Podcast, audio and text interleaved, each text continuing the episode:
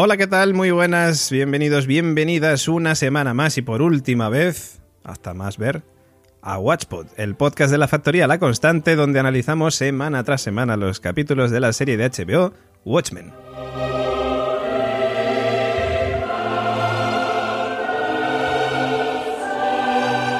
Y hoy no podíamos empezar con otro tema que no fuera lacrimosa. Este maravilloso tema que acompaña, pues en muchas ocasiones, a Osimandias.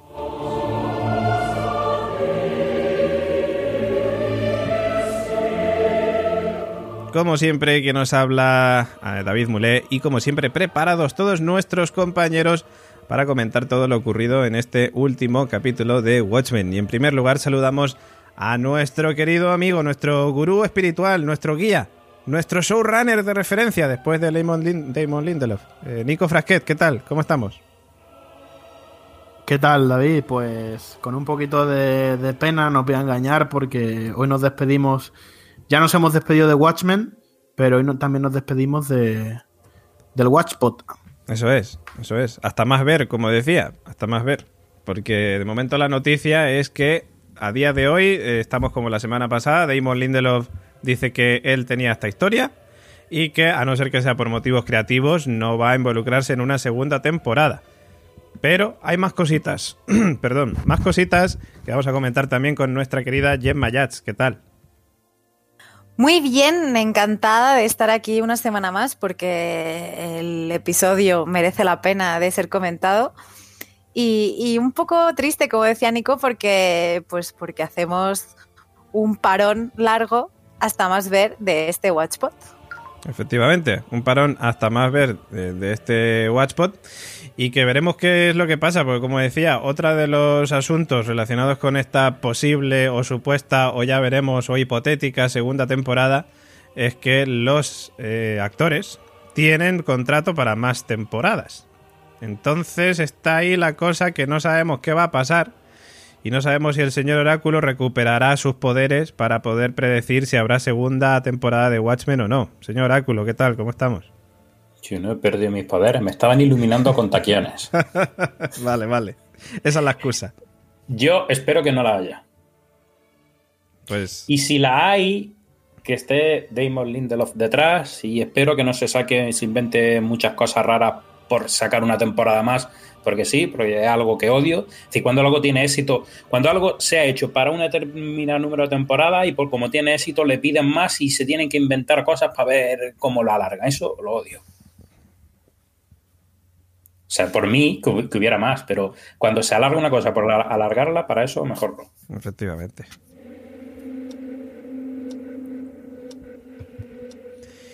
Pues esto da para debate también, porque es cierto que es algo que ya se está comentando. Eh, hay gente que está ahora mismo pues en la misma tesitura que el señor Oráculo o que todos nosotros. ¿Queremos segunda temporada de Watchmen? ¿No queremos segunda temporada de Watchmen? Yo no sé si es el momento indicado para comentarlo o tendría que ir al final, pero creo que muy brevemente podría estar de acuerdo con el señor Oráculo en que creo que segunda temporada de Watchmen ahora mismo me parece innecesaria, pero sí sería interesante que si Damon Lindelof no tiene más historias que contar, se exploraran también nuevas vías con otros subrunners, a lo mejor cambiando de estilos y cambiando de historias, evidentemente sin tocar esta, esta historia. Pero también, os lo dije por privado, yo no soy nadie para decir que otro showrunner no puede seguir con el trabajo de Damon Lindelof cuando Damon Lindelof ha seguido con el trabajo de Dave Gibbons y Alan Moore. Hombre, está claro que Damon Lindelof ha hecho suyo, es decir, ha hecho suyo y ha generado una, una cosa completamente nueva, pero a la vez respetando al original, no, no, solo respetándolo, sino teniéndole devoción. Que de hecho es una de las cosas que decíamos en los principios del podcast, y así yo creo que, podemos comenzar un poco a, analizar. Eh, es que decía Damon Lindelof, que yo creo que era una manera de engañar a HBO para que apostaran por este proyecto. Él decía: no hace falta tener una lectura del cómic, no hace falta eh, saber algo del material original yo creo que no solo es que haga falta, sino que es casi necesario. Lo veníamos diciendo ah, ya hace unas semanas, pero ya se, confirma. Es decir, eh, realmente esto es una secuela y además una secuela muy bien trazada que pone a jugar a todos los personajes de, del cómic. Es decir, que, que, hay muchos personajes del cómic ahí que queríamos que iba a haber menos y conforme han ido avanzando hemos ido viendo y viendo y viendo. y muy directa además, una secuela muy pero que muy directa, que como decíamos, es que no haberla visto, o sea, no haber leído el cómic eh, hacía muy difícil eh, seguir y entender bien más o menos lo que estaba ocurriendo en la serie. Eh, y no sé, Gemma, también, por, por, saber un poco tu opinión, segunda temporada de Watchmen o no. Mm, después de este final, y que ya llegaremos a él, para mí, no. Bien, bueno. Independientemente del showrunner, creo que eh, que fue primero el huevo o la gallina, es un gran final. Pues sí, la verdad que sí. La verdad que es un final maravilloso. Es que el problema es que hacer una segunda temporada podría implicar que cambia la interpretación que el espectador tiene de, de cómo ha quedado la primera. Hmm. Sí, y como sí, la primera ha quedado bien, el miedo que yo tengo es que salga una segunda y todas esas cosas que quedan un poco en el aire, para que el mismo espectador saque sus conclusiones, que eso es lo que vamos a contar seguramente aquí, ya te lo digan en la segunda y artísticamente a lo mejor en la historia pues queda un poco raro y, no, es lo que te esperaba. Sin embargo, así parece que queda todo muy cerrado. Por eso te digo que si Lindelof lo pensó para una temporada y ahora por éxito lo alarga una segunda, ya ahí entra ya un poco ahí, a ver cómo lo enlazo, a ver qué me invento aquí para que esto cuadre. Y eso se nota, eso se acaba notando. Sí. Hombre, no nos adelantemos, pero al igual que, que The Leftover, que también con una, con una primera temporada, con, con, solo la primera temporada, había sido muy redonda, porque tenía un, acababa muy bien, es decir, eh, se redondeó con otras dos temporadas que fueron sublimes, es decir, lo que hizo uh -huh. a, a The Leftover una de las grandes obras de, de la televisión moderna. Se, se puede hacer, eh, aquí, puede hacer bien. Sí. Aquí, sí. Pero, pero aquí es cierto que no solo, ya, ya, no solo por partir de este material del que hablaba David, de este material del cómic original de Watchmen, sino también porque hay cierto aire eh, de miniserie. Es decir, de hecho también creo que Damon Lindelof no tiene, no, no tiene ganas de seguir. Es decir, lo ha hecho muy bien, le ha salido la jugada muy, muy bien porque no era fácil. Hmm. Este reto que se le planteaba a Damon Lindelof no era nada fácil. De hecho, y podemos entrar si queréis a debatir, pero vamos, no creo que sea el momento ni el lugar, pero está muy por encima de la película de, de Zack Snyder, Zack Snyder que, que, simplemente, o simplemente y, perdo, y, perdonadme para los que sean muy fan de la peli, era un copy-paste, es decir, casi sirvió el cómic de storyboard. Sí, pero decir, bueno, ya, y, ya... Le, y le faltó el alma y la nueva lectura, porque de esto se trata este Watchmen nuevo, que es una nueva lectura, una reinvención. Es decir, vamos a contar usando las piezas que ya, que ya creó eh, que ya creó Alan Moore, vamos a hacer es, esto. Y esto es, ya te digo, es un viaje eh, fantástico y sobre todo redondo. Totalmente redondo. En, en, cuanto al tema de Zack Snyder, es cierto que, que una serie, una miniserie en este caso, da para profundizar mucho más en, los personajes y a mí personalmente ya, bueno, en fin, lo sabe todo el mundo, yo creo que, que, conoce o que conoce nuestros podcasts, somos más de series que de cine, ¿no? Eh, llegas a profundizar y a conocer muchos más detalles, por lo menos yo llego, soy, soy más de series que de cine, pero llegamos a, a, profundizar mucho más en los personajes que con una película de hora y media, dos horas o tres incluso, ¿no? Como en el caso de, de Watchmen, de la película, que de hecho tiene varias versiones, unas más eh, largas que otras. Pero desde luego que a mí la película me gustó, pero es cierto que son dos cosas distintas. Son dos cosas distintas, lo cual significa, o lo cual podría significar que, como bien dijimos en un primer momento, cuando empezábamos a comentar Watchmen, pues bueno, si hay, eh, si es una especie de serie antológica centrada en el universo Watchmen, a lo mejor tampoco está mal, ¿no? Explorar nuevas vías, explorar nuevas historias, nuevos showrunners, eh, nuevas maneras de trabajar. Todo es cuestión de verlo, ¿no? Pero lo que sí que creo que es importante es que sigan, digamos, más o menos un poquito la estética y las formas de, esta primera temporada que ya ha planteado Damon Lindelof. Lo que sí es cierto y lo que vamos a hacer a continuación es comentar este final de serie, de momento, de final de serie, llamado eh, See How They, they Fly, See How They Fly, mira cómo vuelan. Eh, este, iba a decir como la canción de, de Miss Cafeína, creo que era, ¿no? Eh, y bueno, pues eso, mira cómo vuelan. Final de temporada, final de serie, ya veremos. Pero eh, un capítulo que yo creo que nos ha dejado muy buen sabor de boca. Eh, como bien decía antes Gemma, es un final redondo. Y, y, en fin, yo ya como siempre hago, dejo en manos de nuestro querido Nico Frasquet que comencemos a navegar y a surcar un poquito todo lo que ha sido este último capítulo de, Watchmen. Yo creo que este, este va a ser un, podcast, siendo el final va a ser un, un podcast especial en el que no solo vamos a ir analizando poco a poco el capítulo, sino creo que vamos a ir a dar, a, dar nuestras, nuestras impresiones y nuestras opiniones. Algo que no habíamos hecho hasta ahora en, en, digamos, en profundidad, pero yo creo que ahora es, eh, es el momento. Sobre todo lo digo porque hay una cosa, eh, una, os cuento una anécdota que nos pasó el, ayer en el WhatsApp de, tenemos un grupo de WhatsApp con, con la gente de la constante, ¿no? Y, y José Luis puso eh, hijo puta, eh, David Lindelof se ha marcado un, eh, un The Leftovers. Y, y, joder, yo, me cabreé un poco, ¿no? Le menté un par de familiares y, y luego, claro, no tenía nada que ver, y me refiero, no, era un spoiler, pero sí era un análisis bastante, con una, como una chorrada, ¿no? Pero, joder, era bastante extenso de lo, que, de lo que ha sido, y es que realmente hay un paralelismo brutal en el, en el, en el viaje, digamos, y en, la finalización. Ya no solo por el tema de si la tipa tiene, se ha comido el huevo, no se ha comido el huevo, si le ha dado los poderes, si no se le ha dado los poderes. Es decir, no, no ya por eso, eh, sino por cómo está estructurada eh, toda la temporada, toda, toda esta primera temporada, que está estructurada sobre la idea del fin del mundo. Es decir, Incluso Laurie Blake, que es lo que hablaba contigo, David, eh, ayer, le advierte al final, cuando esto no ocurre a, a Osimandias, ¿no? Siempre pensamos que es el fin del mundo, pero nunca llega. Es decir, que es lo que pasaba, os acordáis, ¿no? A estos señores de, blanco que se subían al, al tejado a esperar la ascensión y nunca, nunca llegaba. Y realmente lo que le pasó luego a nuestros protagonistas, ¿no? El fin del mundo eh, es otra cosa, ¿no? En este caso, también además acaba, como en The Leftover, con ese abrazo a la familia.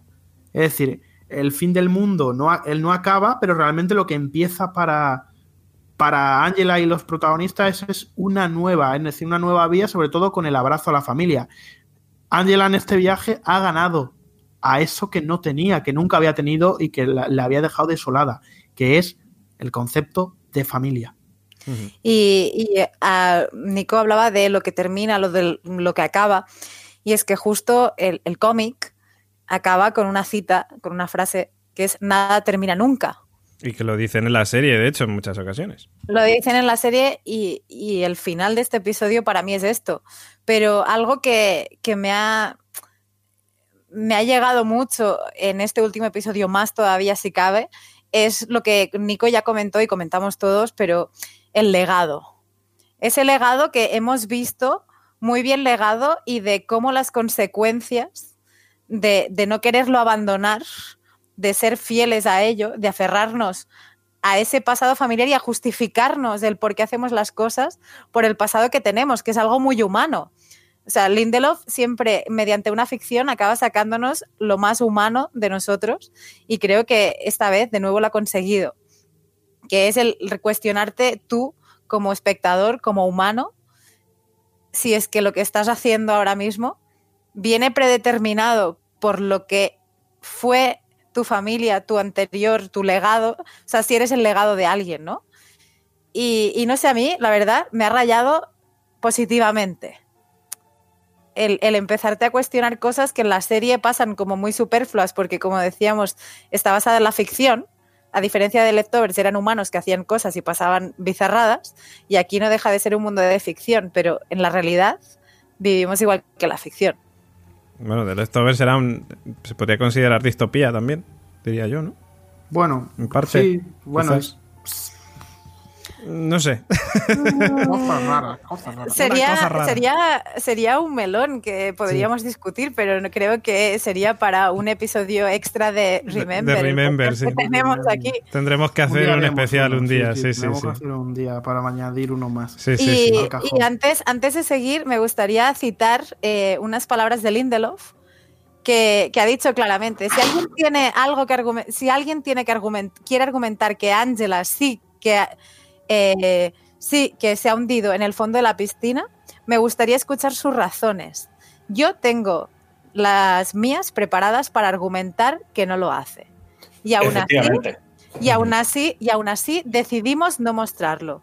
Entre todas las opciones nos pareció este el mejor final, sin, em, sin dejar ver los 10 segundos después de ese momento. Sí, sí, sí, lo, lo, lo leí yo también y creo que es una declaración de intenciones muy grande de Lindelof. O sea, te está dejando muy claro de qué es lo que pasa después de esa, de esa escena que se corta. Yo al principio, cuando dije el comentario de Leftover, yo pensaba que iba a quedar esa ambigüedad de eh, uno dirán que se hunde, otro dirán que no se hunde, pero si se analiza bien, y luego ya daré los argumentos, se llega a la conclusión de que efectivamente eh, todo apunta a que no se hundiría por así decirlo. Es decir, que de alguna manera el Doctor Manhattan va a seguir vivo en ella o va a seguir vivo por ahí, pero se nos ha dado pista de que eso va a ser así. Por eso hace ese comentario. De todos modos, y aunque podamos eh, hablar de esto, porque de esto vamos a hablar y vamos a dar las, lo que pensamos cada uno y todo lo que ha llegado hasta ahí, hay una cosa que ha dicho Gemma del legado que es muy interesante porque ya no solo hablamos del legado eh, de la familia, es decir, de lo que ha, de lo que ha venido ¿no? siendo ¿no? el legado de la familia, el legado de la raza, sino el legado del amor, es decir, el legado de, lo emocional, de la pareja. ¿Qué más representativo que es comerte el huevo que te ha dejado tu amor con esos poderes? Es decir, realmente lo que está haciendo es, le ha traspasado el legado, igual que el otro eh, se sumerge, ¿no? Para antes de morir en los recuerdos de ella, en cada uno de esos recuerdos de, de que han estado juntos. Eh, este último momento en el que ella se come el huevo, realmente lo que va a hacer es comerse el legado, todo lo que, todo lo que ha sido su vida con él. Es súper bonito este momento antes de. Y hay otra cosa, hay otra cosa, que no, sé si en los cómics esto se hace referencia, pero en la película eh, sí aparece en el momento en el que se convierte en el Doctor Manhattan. Hay una escena donde dice, no me dejes solo aquí o algo así. Y la. No me acuerdo el nombre de la novia. Jamie, no sé qué.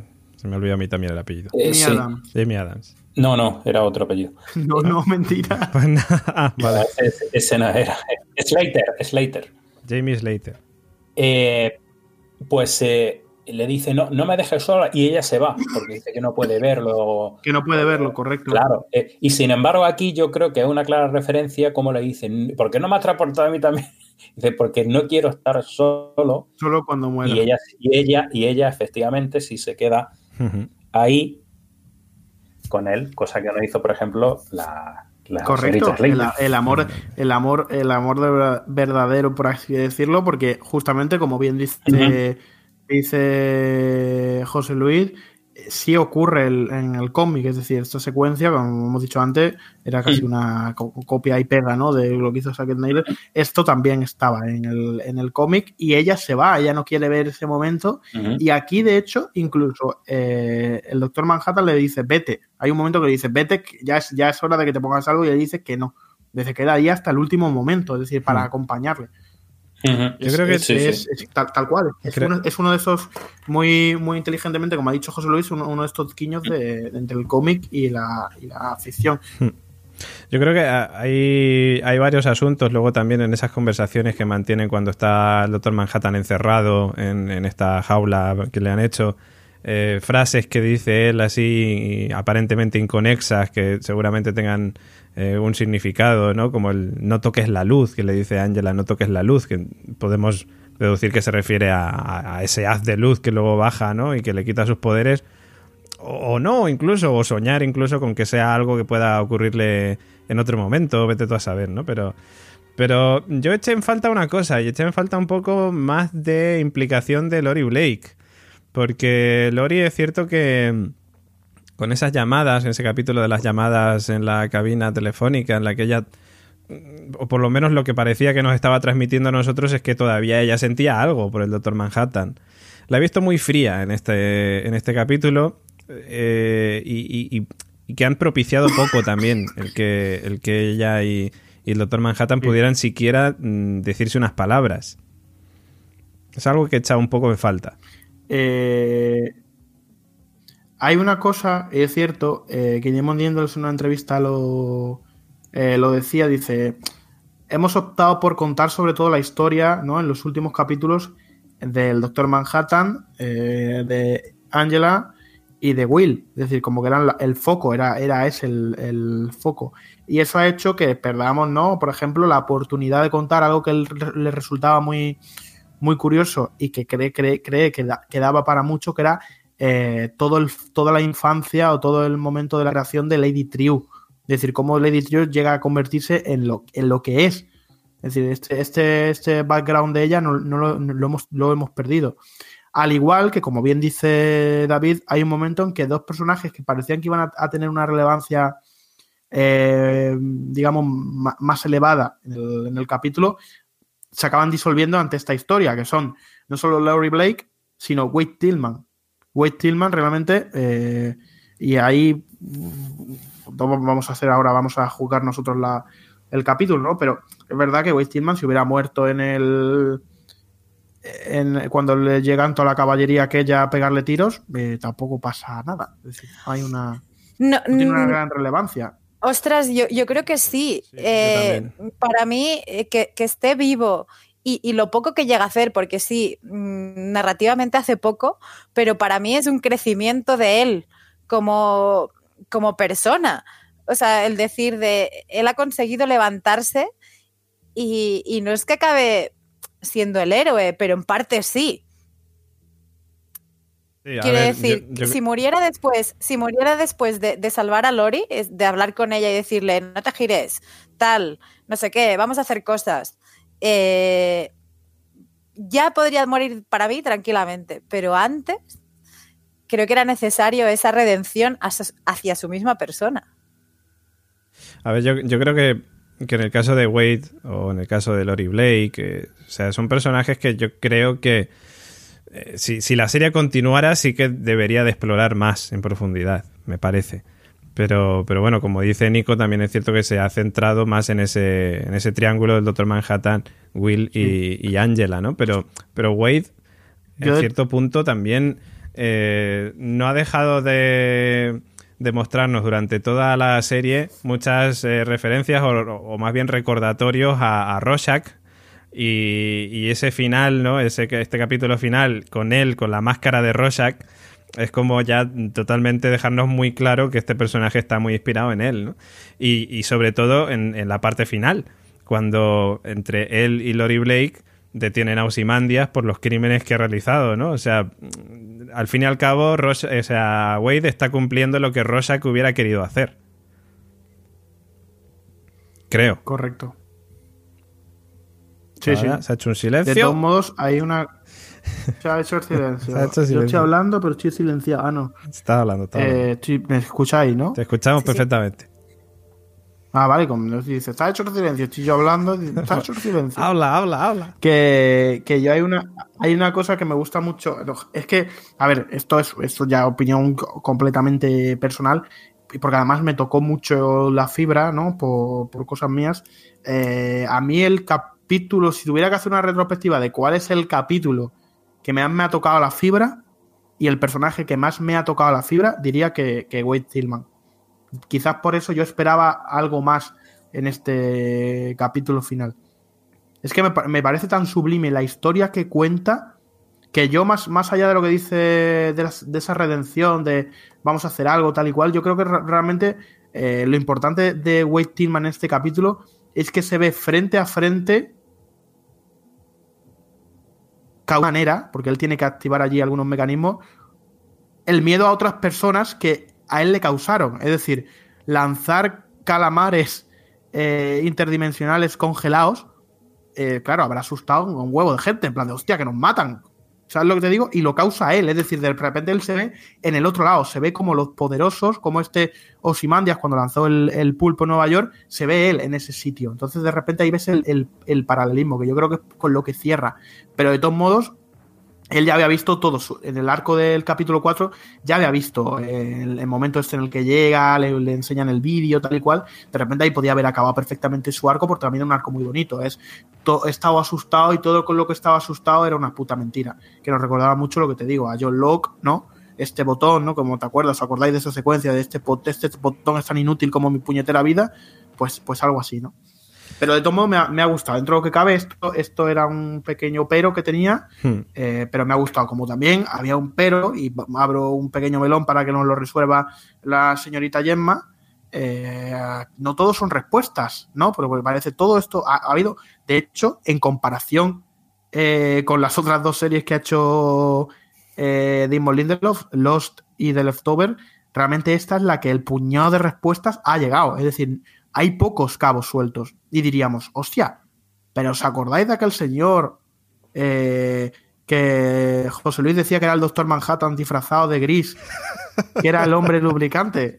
¿Os acordáis de aquel momento? Pero para Eso eso, es está- mentira, ¿eh? Yo nunca he dicho eso. Es- ¿Os acordáis de aquel momento, no? De José Luis, palabras textuales, cito No, no, textualmente no, la, no. la fuente. Es Que tengo aquí la transcripción del podcast. Aquí, la transcripción mentira. del podcast. Es mentira. En ningún momento puede ¿Qué eso. pasa con ese señor? Pues- Gemma, ¿qué ha, qué ha pasado? ¿Qué ha pasado con ese señor? Pues eh, claramente no lo hemos visto como bien esperábamos y en Petipedia eh, semanalmente hemos ido relatando qué pasaba.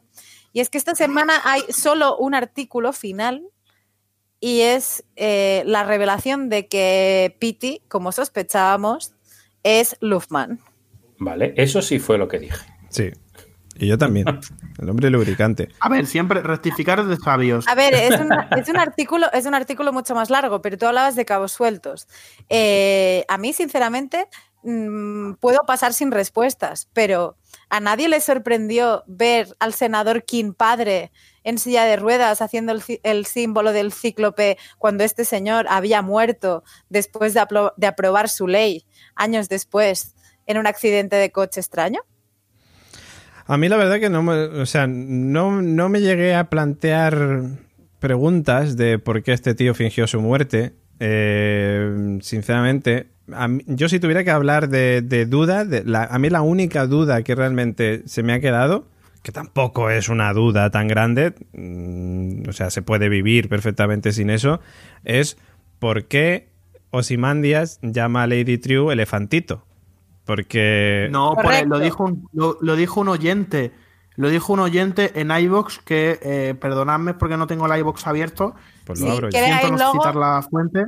Claro, Ya, es el logo de eh, Lady True. Ah, Efectivamente, pero Vale. lo dijo y lo comentamos aquí. Pero eh, a mí lo que no me queda claro es si en 2008 eh, Indu- Industrias True ya estaba tan archiconocida para que él, o sea, él eh, la lía parda y acaba en Karnak. Entiendo que él tiene contacto con el mundo constantemente, pero sí que es cierto que que sepa que el logo es un elefantito, o sea, ella viene a pedirle la pasta. En 2008 todavía no, no ha en 2008. comprado, todavía no ha comprado la empresa de él. O que no sabemos qué pasa, en qué momento ell- ella se hace con Bait Industries. Pero sí que es cierto que a mí el logo me sorprende, pese a que me digan, es el logo, vale, sí, cuadra, me lo creo, pero cronológicamente eh, puede ser o un guiño o un patinazo, que no creo que, eso- que lo sea. A ver, yo creo que sí, yo creo que entendemos que en 2009 ya ella tenía algo de, es decir, había desarrollado algo más las industrias True, es decir, ya había, pro- digamos, lanzado el logo y de ahí ese, ese paralelismo. No creo que sea más allá de, porque realmente es que no hay otra explicación. Es decir, no hay una cosa de un elefante, tal y cual. Y entiendo que el, otro día que estaba enchufado, ¿no? Ella, esta mujer a un elefante, es por el tema de la memoria de los elefantes. Es decir, una cuestión anatómica o fisiológica eh, de por qué esta señora estaba enchufada en un elefante, o entiendo que es, un, es una cosa, ¿no? Como el Loopman, este, el hombre obligante, que es un guiñito a estos misterios que siempre, ¿no? Eh, colean o que pueblan, ¿no? La- la- las historias de Lindelof, pero más allá de eso, no hay nada más. Yo lo que sí, hablando de misterios sin respuestas, sí me gustaría que entráramos y que alguien me responda, y abro para la puerta para que me, que me respondáis, ¿por qué rechaza, joder, parece que me he quedado sin nada, un ictus. Eh, ¿Por qué rechaza, eh, ¿por qué rechaza eh, Ozymandias, Adrian Bate, rechaza la herradura en aquel momento? Dice, esto para ahora no me sirve. Claro. Y luego cuando se la entrega, le da, le da alegría. Es decir, ¿cómo sabía todo lo que tenía que hacer? Es decir, Pues cuando- Por el hasta, hasta el quinto ¿no? aniversario tengo respuesta. Claro, yo. Y es que en 2008, en la conversación, cuando Triu le dice, dentro de 5 años, eh, 72 días, no sé cuántas, 17 horas y no sé cuántas, y 13 minutos, eh, el satélite pasará por ahí y hará una foto para pillar al doctor Manhattan, para yo saber dónde está y demás.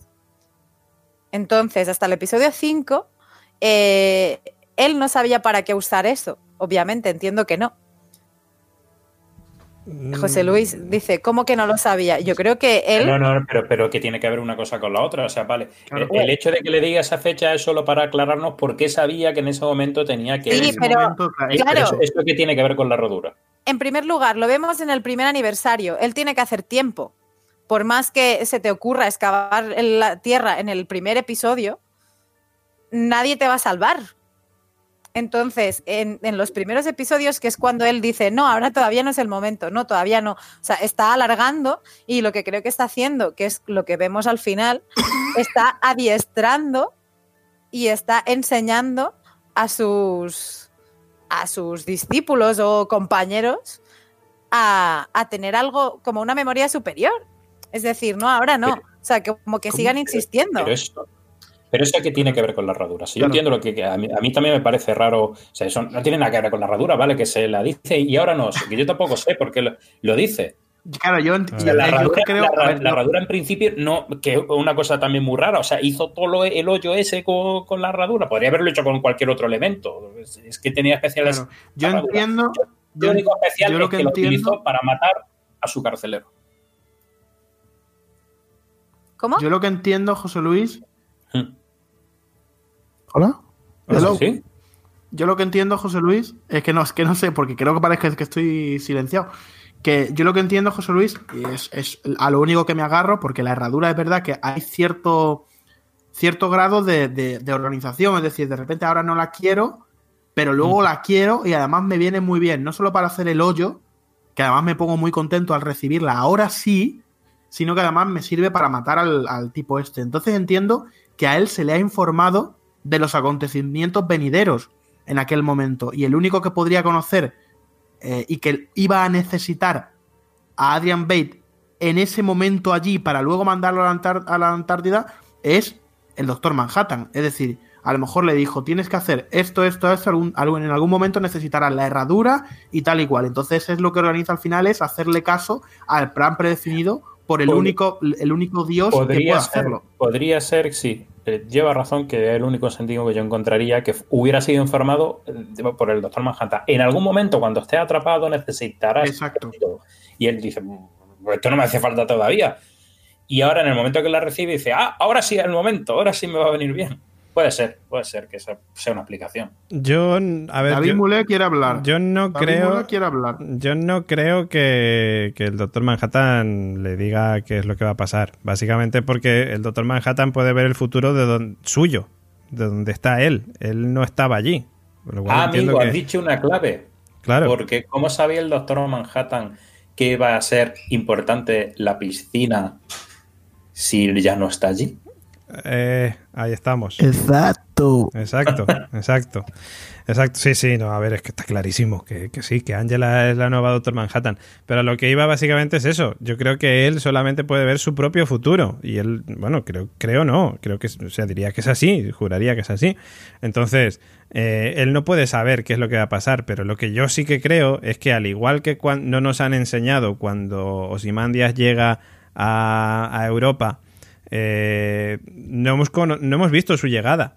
Eh, lo que hemos visto es que es cierto que luego con los demás, eh, con el guardabosques y con el, sobre todo con el guardabosques, ya tenía un contrato, digamos, entre comillas, previo de que él no se iba a marchar de allí. O sea, nosotros no hemos visto ese contrato previo, no hemos visto esas escenas, con lo cual es muy probable que durante esa primera eh, llegada de Osimandias a Europa, él haya podido conocer las diferentes eh, opciones que le podían pasar en el futuro. Y una de ellas, pues, era la de quedar encarcelado, si él quería marcharse de allí. Y pensó que quizás para, si se quedaba encarcelado, la única herramienta que él podría disponer o que le podrían pasar sin que se dieran cuenta o sin que se diera cuenta el guardabosques eh, de que era una herramienta para escapar, era la herradura. Y por eso entiendo que la herradura siempre la va rechazando y dejándola para más adelante porque hasta que no esté encarcelado no necesita la herradura. Estoy de acuerdo y eh, añadiría, que es un poco lo que intentaba decir, pero gracias por explicarlo así de bien. Claro, pero esto va con lo que dices tú. Eh, por eso, por eso, pero gracias por explicarlo así de bien. Eh, que también la conversación que tiene con el guardabosques le dice, he sido un buen, he sido un buen villano, he sido un buen enemigo, y dice, bueno, me he echado unas risas. Y lo que él quiere, quería es un reto. Hmm. Entonces, también, ¿qué más reto que hurgar en el suelo con algo que no está diseñado para ello? ¿Qué más reto de que matar a alguien con algo que no está diseñado para ello? O sea, yo creo que es una manera también, es una autobroma que se ha ido haciendo él a sí mismo como para retarse eh, en pasar el tiempo. A lo mejor no. Yo, eh, claro, esto es un misterio que en principio no tiene solución. Es decir, cada uno tiene su. Igual que, que, fue antes el huevo o la gallina. Yo me quedo más con la, con la opción A. Hmm. Eh, vosotros con la B. Eh, invito además a la gente que nos escuche que, oye, ¿qué preferís? ¿Team A, Team B? Efectivamente. que dejen comentarios. ¿Ha viajado o no ha viajado? Lo que sí me gustaría hacer, que esto sí, sí, tenemos eh, manera de, entenderlo y de analizarlo, es lo siguiente, y es eh, este paralelismo que hay, porque de repente nosotros hemos marcado eh, con Watchmen un universo donde todo se altera con la aparición de este dios, ¿no? de este dios azul eh, que cambia las normas de la realidad realmente, cambia todo, cambia todo. Es decir, de hecho, cambia tanto el mundo que Estados Unidos gana gracias a este, a este hombre azul eh, su, estado, ¿no? El estado de, Vietnam. Entonces, hay un paralelismo muy chulo, ¿no? Porque realmente al final de este capítulo, eh, la humanidad pierde al Doctor Manhattan, al Dios. Al igual que este universo creado en Europa en esa luna de Júpiter, ¿no? De Júpiter, eh, por el Doctor Manhattan, pierde, de además reverenciándole, ¿no? Reverenciándole, eso como se dice ahora mismo en la palabra, eh, a, su propio dios, que es Osimandias, ese dios sustituto, ¿no? Cómo ese paralelismo tan potente realmente y, de esto, ¿no? Es una de las, claves de, Watchmen, de esto va Watchmen, ¿no? De, de gente que se cree, que se cree Dios. Es decir, de estos, de estos egos mesiánicos por parte de, estos jugadores, ¿no? De, la, del tablero de, ajedrez, que son Osimandias, el Editriu, el, el Doctor Manhattan, como aquel chiste que contaba eh, Laurie Blake en la cabina, ¿no? Que está haciendo otro paralelismo, como aquel chiste sobre los dioses que van entrando, ¿no? Al cielo, tú vas al infierno, tú vas al infierno y tú también vas al infierno. En este caso tenemos a los tres, a Osimandias, a Lady Triu y a el pitufo azul, como lo dice, como lo denomináis algunos vosotros. Tengo a nuestro amigo Isidoro, nuestro querido Patreon, que nos está viendo y escuchando. También lo está haciendo nuestra querida amiga Cristina Alvará. Isidoro nos, eh, nos plantea una respuesta para el tema de la herradura, ¿vale? Eh, nos dice que eh, dice, bueno, la herradura la necesitaba para acabar. Dice, a ver, él sabía que lo iban a meter en la cárcel por intentar escapar y les mandó a hacer una tarta cada año. Estaba todo planeado, eran actores, son clones actores, de un guion de Osimandias para no aburrirse allí solo. Crea un archienemigo y toda la trama como una obra de teatro. Era su obra de teatro, eso para pasar el tiempo. Pues también puede ser.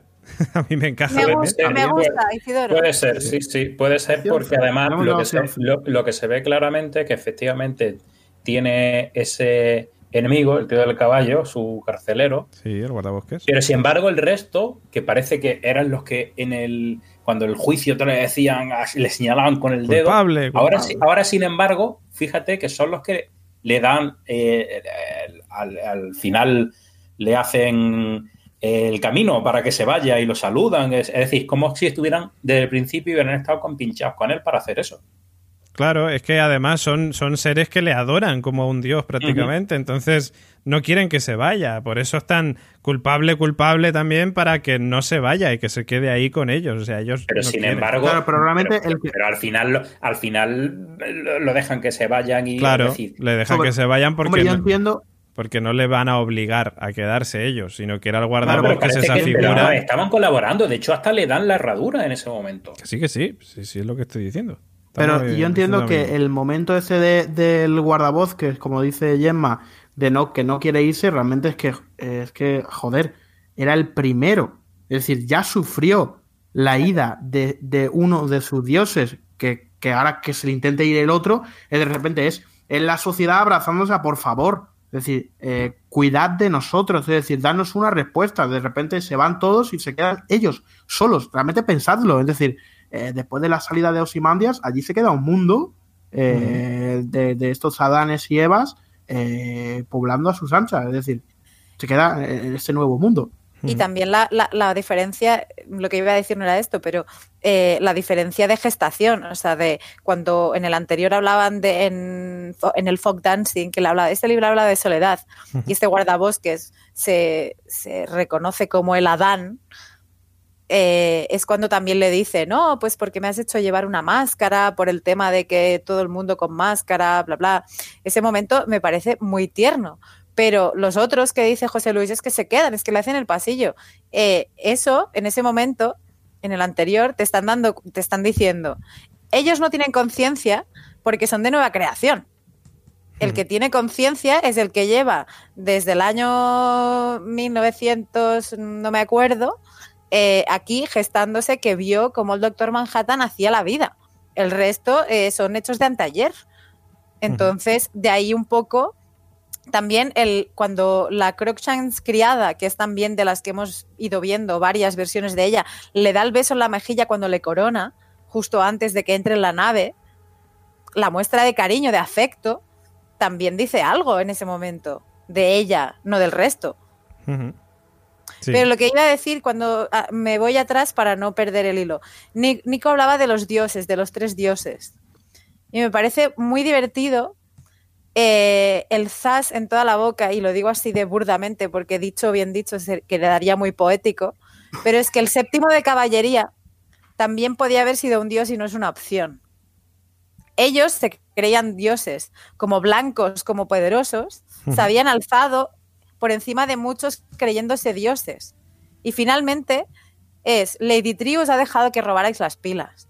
Eh, todo el mundo sabía quién erais. Sí, creíais que sabíais que por saber quién era el doctor Manhattan teníais más poder que nadie. Y al final, como el tío cuando va en gallumbos dice, no, yo no dejaré ver mi desnudez, al final es eso. O sea, ese pudor se te lo comes y te lo pasan por la cara. O sea, no eres puñetero nadie. Y es un poco también la crítica que viene haciendo Lindelof a ese supremacismo blanco tan imperante en el día de hoy. Yo, yo antes de pasar al tema del séptimo de caballería, del supremacismo blanco, que es evidentemente uno de los temas más importantes y pilares fundamentales de esta, de esta serie, eh, no quería terminar con, con el tema Osimandias, porque creo que hay mucho por, por comentar todavía. Por ejemplo, nuestro amigo Isidoro, eh, terminando con esto que decías tú, Gemma, de, de la coronación que le, que le hace, eh, eh, dice, claro, es que eso es el saludo de teatro final al, actor principal, ¿no? Como cuando le dan el ramo de flores, ¿no? Pues lo típico, ¿no? O sea, eh, está muy bien hilado. Lo que dice Isidoro tiene, tiene muchísimo sentido. Y yo lo que iba a decir eh, respecto a Simandias, ahora le doy paso a Nico que estaba pidiendo el turno, es que mm, ole Osimandias. O sea, es decir, que sí, que vale, que se ha cargado 4 millones de personas, eh, que seguramente haya muerto más de uno eh, con el tema de la lluvia de los calamares. Pero, joder, o sea, uno de los héroes y uno de esos dioses que comentaba Gemma es Osimandias. Y creo que esta miniserie le hace mucha más justicia al, a los Osimandias del cómic, que al fin y al cabo no deja de ser una especie de villano, entre comillas, eh, con un, bien- un buen fin, ¿no? Pese a, su- a que sus métodos no son los más correctos, ¿no? Pero en este caso creo que esta miniserie honra a Osimandias como, eh, como un personajazo. Yo, eh, vamos, acabó el capítulo y decía, viva Lindelof y viva Osimandias. O sea, eres el puto amo. Gracias a ti han podido acabar con todo ese plan que tenía Lady Triu eh, de querer convertirse en la nueva doctora o doctor Manhattan y, y cómo él sabiendo la personalidad que tiene, megalómana, como él bien dice eh, sobre Lady Triu, sabe que entre ellos se reconocen y cómo puede acabar él con, ese plan. A mí me parece maravilloso eh, este último capítulo de, de Osimandias. Nico, cuéntanos. Pero realmente eh, aquí lo que hemos visto es eh, un choque de, egos brutal, que realmente de, eso se trata la, política, ¿no? Que es, es un choque de egos, un choque de, trenes y realmente hemos, hemos pintado a Lady Triu como la mala malísima y a este señor como el salvador, pero realmente, es decir, aquí hay tres dioses, digamos, en este, en este pilar central, que, la, que, hacen mucho daño. Que hacen mucho daño. A Lady no se le, no se le da todavía el, poder de hacer daño, pero ella quería adquirir estos poderes para salvar a la humanidad, al igual que Osimandias. Es decir, digamos que su fin, todos los fines son buenos. Lo que pasa es que la, la cagan o hacen cosas que no deben hacer. Por ejemplo, eh, el doctor Manhattan eh, aniquila a la población de Vietnam para ganar ese estado, creyendo que lo que estaba haciendo era bueno. Se lo dice Angela en la conversación en el bar. Dice, yo, ¿por qué hiciste eso? Dice, sabía que me iba a arrepentir. ¿Y por qué lo hiciste? Dice, ¿no has hecho alguna vez cosas sabiendo que te ibas a arrepentir? Es decir, ahí él actúa como un genocida.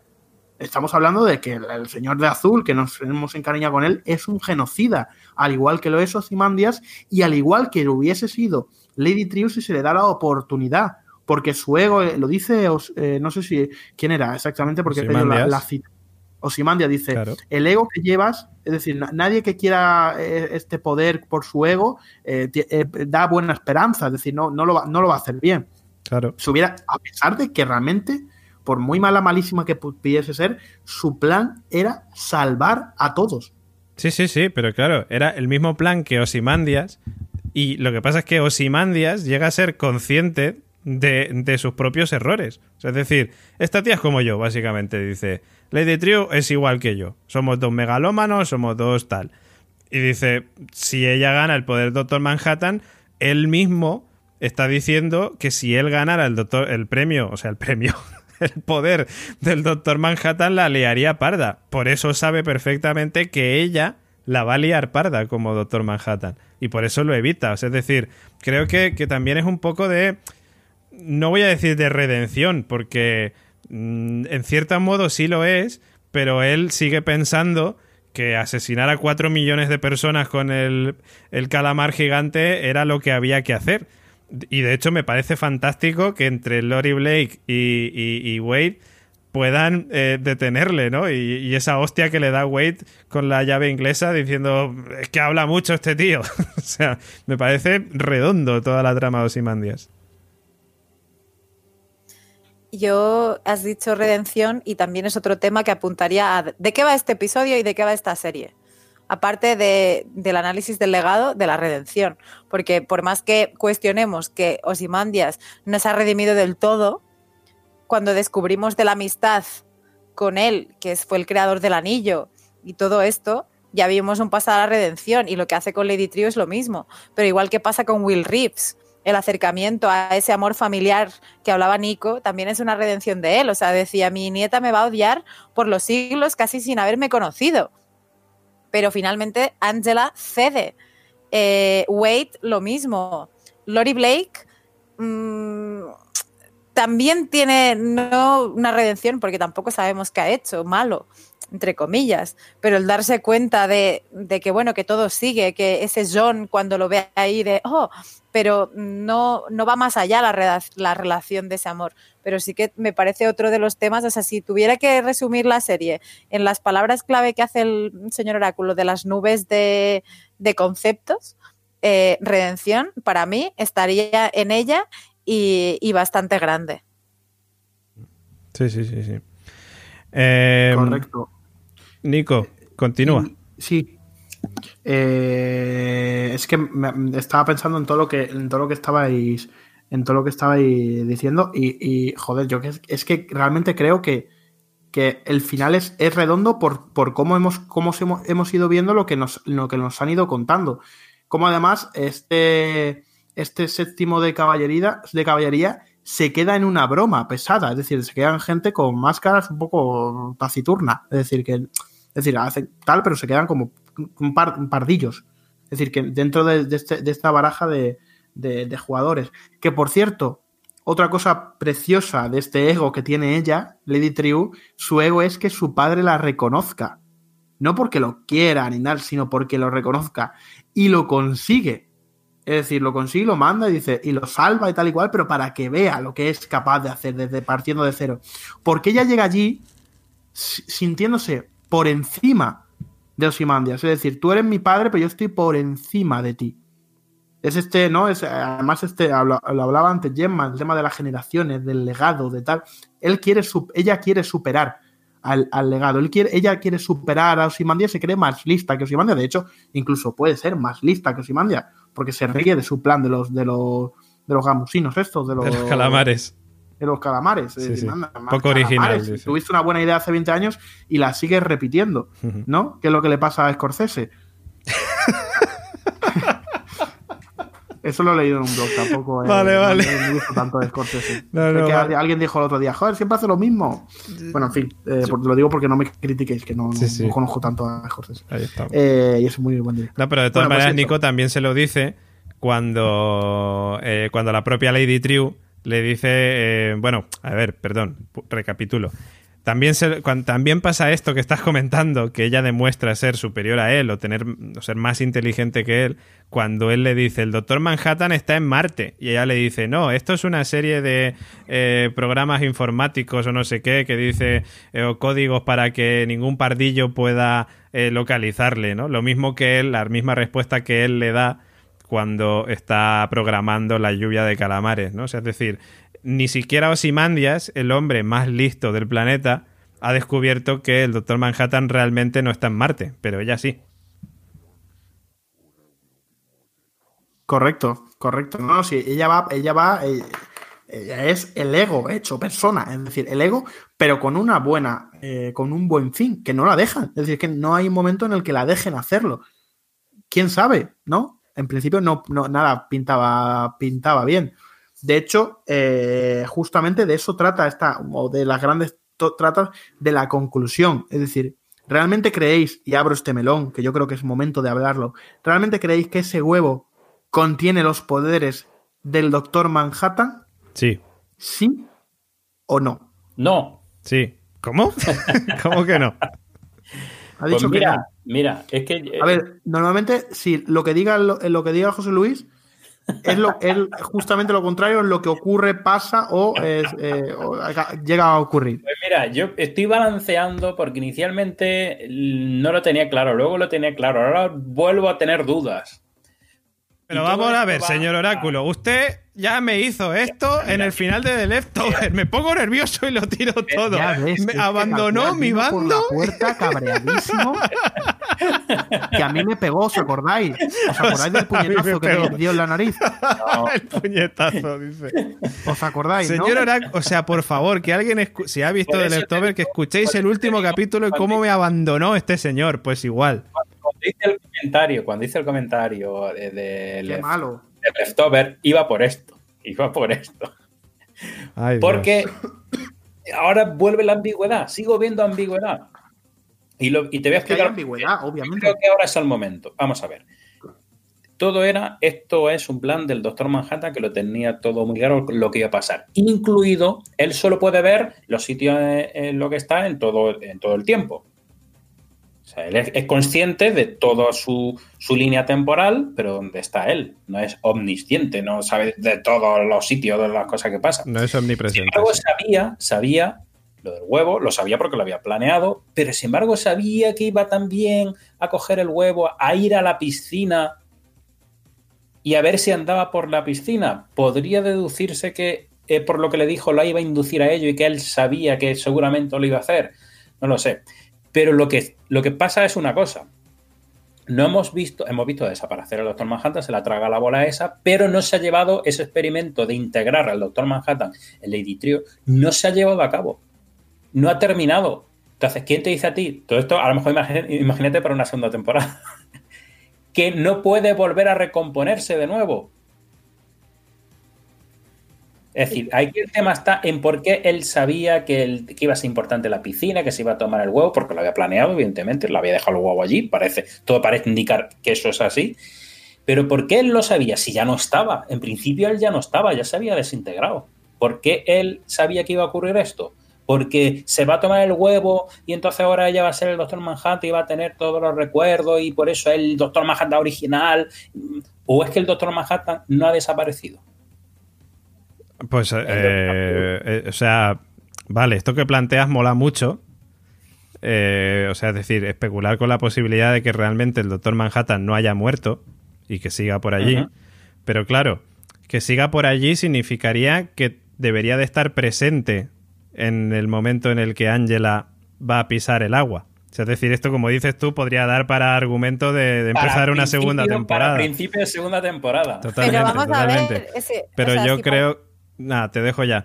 Eh, pero yo creo que, eh, que es por el huevo. O sea, es decir, que ella toma también la esencia de los recuerdos del Doctor Manhattan. Perdón, Gemma. No se te oye porque estás con el micro cortado. Perdón. Eh, la respuesta o, o, mi pregunta hacia José Luis. ¿Pones en duda de que no esté presente o sí en, en, el huevo o en la piscina? Pero si verdaderamente ha dejado su esencia en el huevo, está presente. Pero está presente en el. ya estamos aquí como la, con la cabra, en el huevo. En el huevo está presente. O hasta, cabra o hasta cordero. Que no, hasta que ella no se come el huevo, no es consciente. Entonces, ¿qué, qué hacemos? Asumimos que adquiere todos los recuerdos y, y to, claro. Sí, Pero es un, acto, es un acto de fe, tanto de ella sí. hacia él comiéndose el huevo, como sí. tú como espectador. Realmente es un puñetero acto de fe.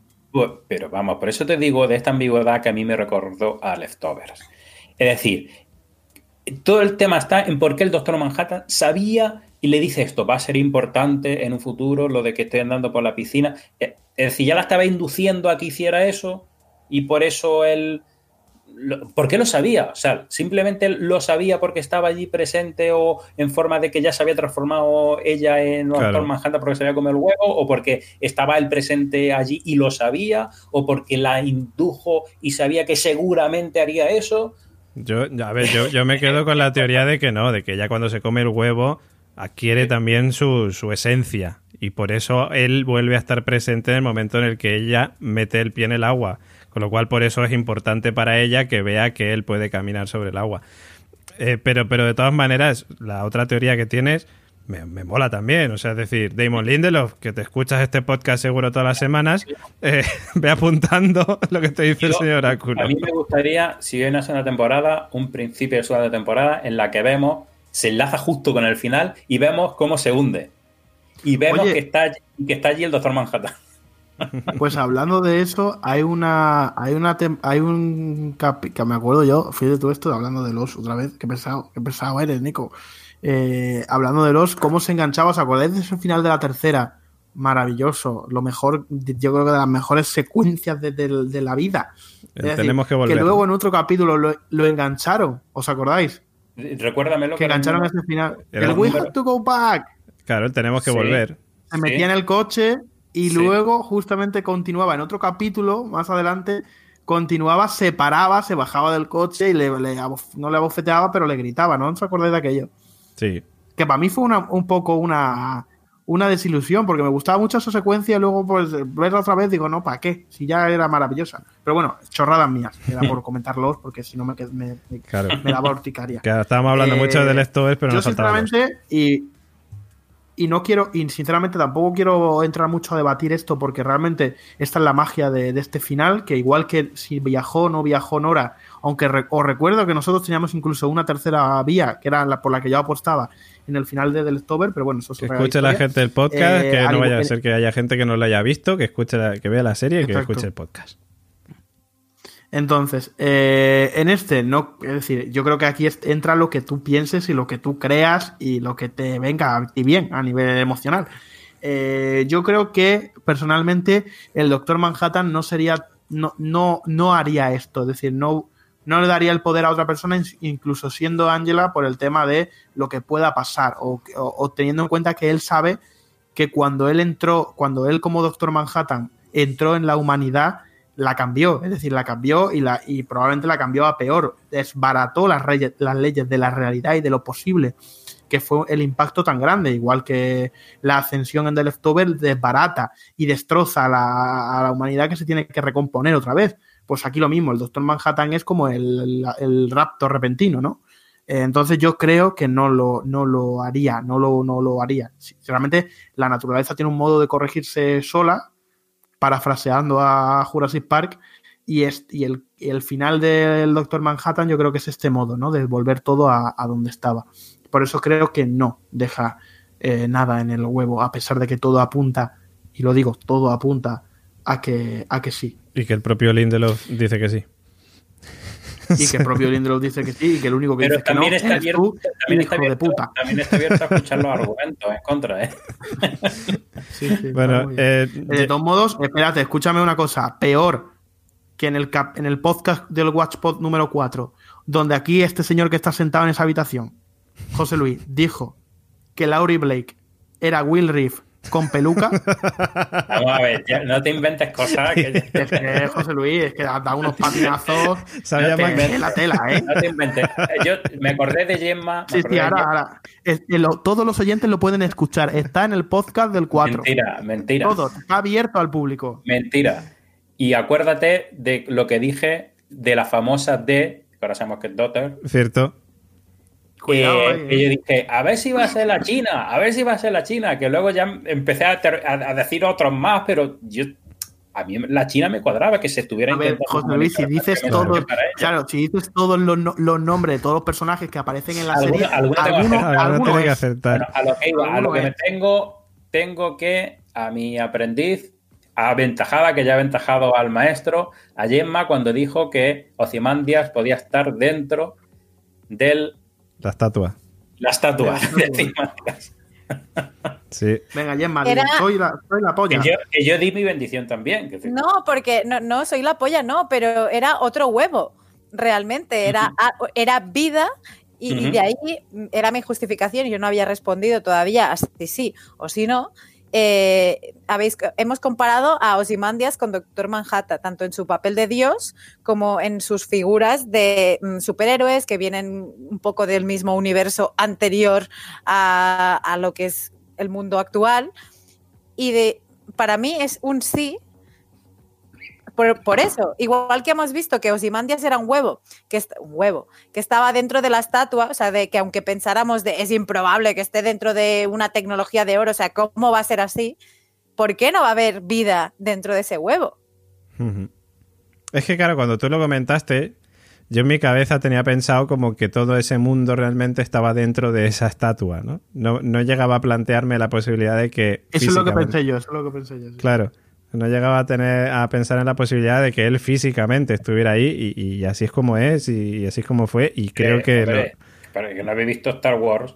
lo- sí es verdad es verdad Es como si estuviera congelado en la, en la- ¿cómo se llama? La, no me acuerdo cómo era, Carbonita o algo así, ¿no? No me acuerdo cómo De es nombre. sí sí sí De hecho, es curioso, es curioso también el paralelismo, un poco pillado con alfileres, pero es curioso porque detrás del cuadro de Alejandro Magno está, hay vida, es decir, están sus, sus espermatozoides, aquí está él, ¿no? Aquí hay vida detrás de esa estatua a su, a su imagen y semejanza, que no es otra cosa que él mismo Una, una escena, una escena también muy de la madre de, de Lady Trio ahí con el jeringazo, toma. Bueno, Sí, genial. sí. A nadie le recordó, por favor, decidme que no recordó a, a- a Desmond metiéndose jeringazos en el brazo. Esa jeringuilla cuando abrió el tal con la jeringuilla, ¿no? ¿Ninguno? ¿Nada? no, lo- Yo creo que estoy enfermo. sí eso sí Estoy enfermo de amor por los y por, curiosamente, además, es una cosa que quería comentar, eh, es eh, la firma de este capítulo, que es muy curiosa. Nosotros estamos hablando mucho aquí de Damon Lindelof, pero cuidado, porque este capítulo lo firman Nick Hughes y Damon Lindelof. Y además por ese orden. Es decir, el primero que aparece en créditos como autor es Nick Hughes. Normalmente suele, suele haber una tendencia que es el que escribe más o el que tiene más poder en el capítulo, que haya escrito más y tal, aparece primero. Es decir, a no ser que lo hayan hecho por orden alfabético o tal lo que sea. Pero normalmente eh, es así. Sí, no, pero eh, es cierto que ese tándem en Nick Hughes, Damon Lindelof se ha dado eh, en varios capítulos de Watchmen, en, en, The Leftovers también, y bueno, y, ya lo hemos dicho, pero lo recordamos que Carlton Cuse, el padre de Nick Cuse, era el co-guionista también de Lost junto a Damon Lindelof, así que los Cuse siempre están presentes ahí junto a Damon.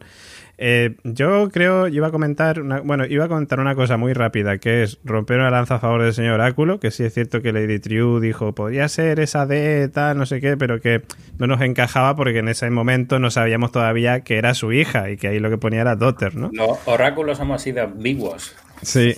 Eso es. Con dos cojones. Pero luego, por otro lado, quería retomar un poquito, eh, para continuar avanzando también en, la review, un poco lo que decía Gemma antes, ¿no? Hablar un poco de ese séptimo de caballería, de, de cómo estos supremacistas blancos y toda la idea de, del senador King que nosotros habíamos planteado además también como dos bandos en un principio, como el séptimo de caballería y el Lady True son dos bandos diferentes. es cierto que, lo son. podían estar relacionados? ¿Quién dijo que podían estar relacionados? Además de, las cajas, de las cajas que digo, porque tienen las cajas estos de pero básicamente.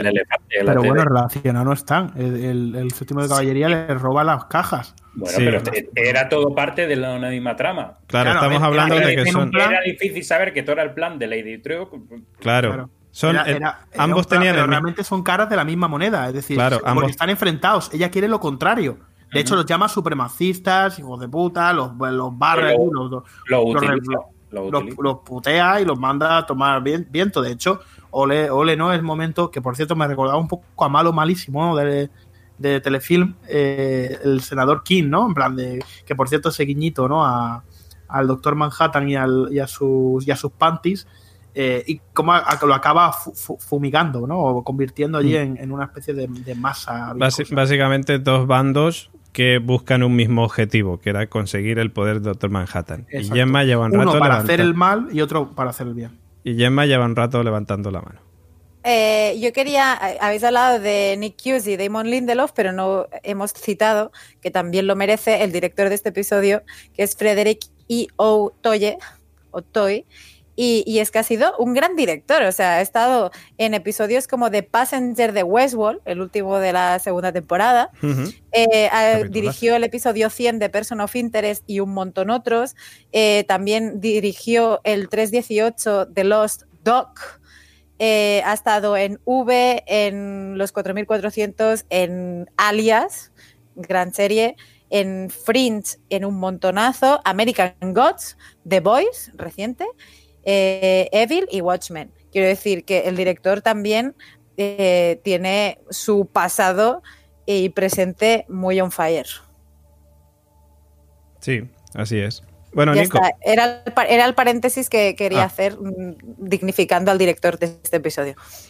Pensaba que decir que el, director había sido Alfredo López, que le suena a Nico Oye, por cierto, eh, voy a hacer auto spam. más de 100 mentiras. En A3 Player Premium para los Premium. Eso. Está desde el 15 la segunda temporada y a partir del domingo que viene en abierto. Ahí estamos. Eh, que yo ya me la he visto entera y que la constante comentaremos cosas, por cierto. Y el, domingo que viene la veré.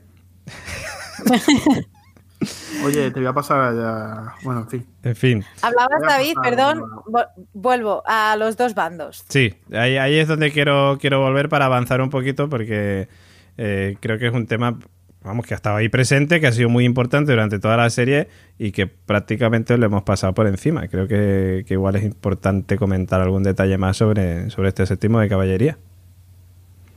Efectivamente, y creo, y, más después de Lady True leyendo ese manifiesto, esa carta eh, que deja también de herencia, sin haber muerto, eh, Will Reeves, parte de ese trato. él me da a mí, al doctor Manhattan, que abro un pequeño paréntesis, por más que lo tuviera todo preparado, eh, el tema de que le pillen porque mm, teletransporta a Mike a New Mexico me parece un poco... Pero bueno, cierro paréntesis. Eh, y él, ella le da justicia. O sea, lo que quería Will Reeves era justicia hacia el pueblo afroamericano eh, víctima de todo ese boom del supremacismo que sigue existiendo.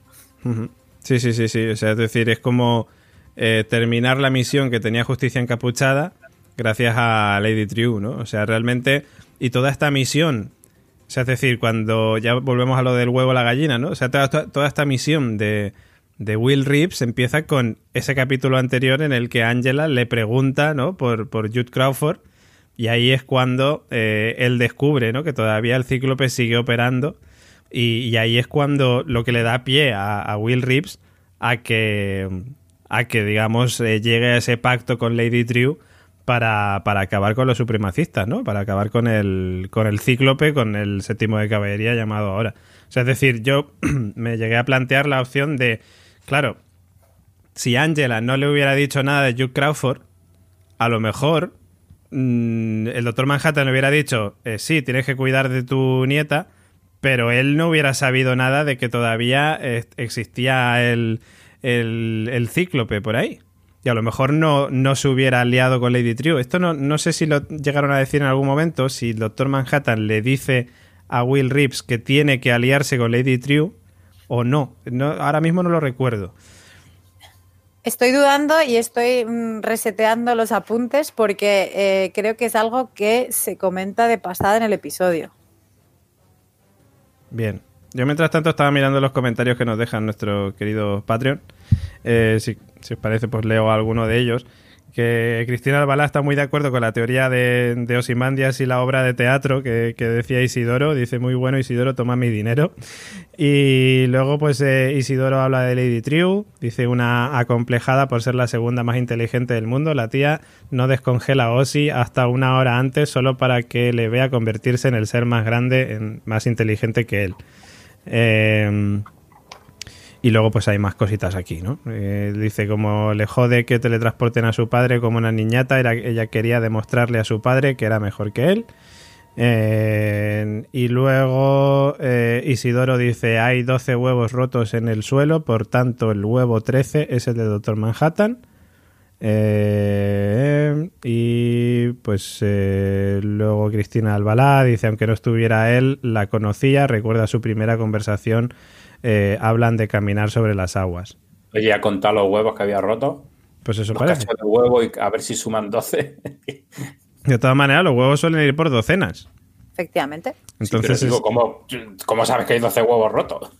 porque hay 12 yemas rotas. O cáscaras, o igual lo que. Por eso digo que ha contado que se ve, o sea, se puede identificar que hay 12 y por lo tanto hay un 13 que es el que está bien. Claro, no, no, no sé, sé, no sé. Igual no lo, sé si sí, que, sí. que, nos conteste Isidoro por el chat y nos diga si los contó o, o, cómo, o cómo llegó a esa conclusión. Y luego, por último, Isidoro también dice eh, creo que Nico es muy inocente si piensa que iba a hacer el bien Lady True después de ser el Doctor Manhattan si es una psicópata total y se carga a quien sea para conseguir sus propósitos. Yo que soy iba muy a ser inocente. el apocalipsis. Yo soy muy inocente. Y, y, Isidoro también dice, solo puede ser otro tipo de huevo entre, entre comillas... Eh, es decir, como que quizás ese huevo no estaba allí o, o que ese huevo al romper, o sea, al lanzar ella los huevos, al, bueno, entiendo Isidoro, ¿eh? corrígeme si me equivoco, pero mmm, entiendo que cuando ella tira los huevos, el huevo del Doctor Manhattan no se rompe porque es otro tipo de huevos, es decir, no se rompe tan fácilmente como todos los demás. Doctor Manhattan tiene unos huevos muy duros. Efectivamente.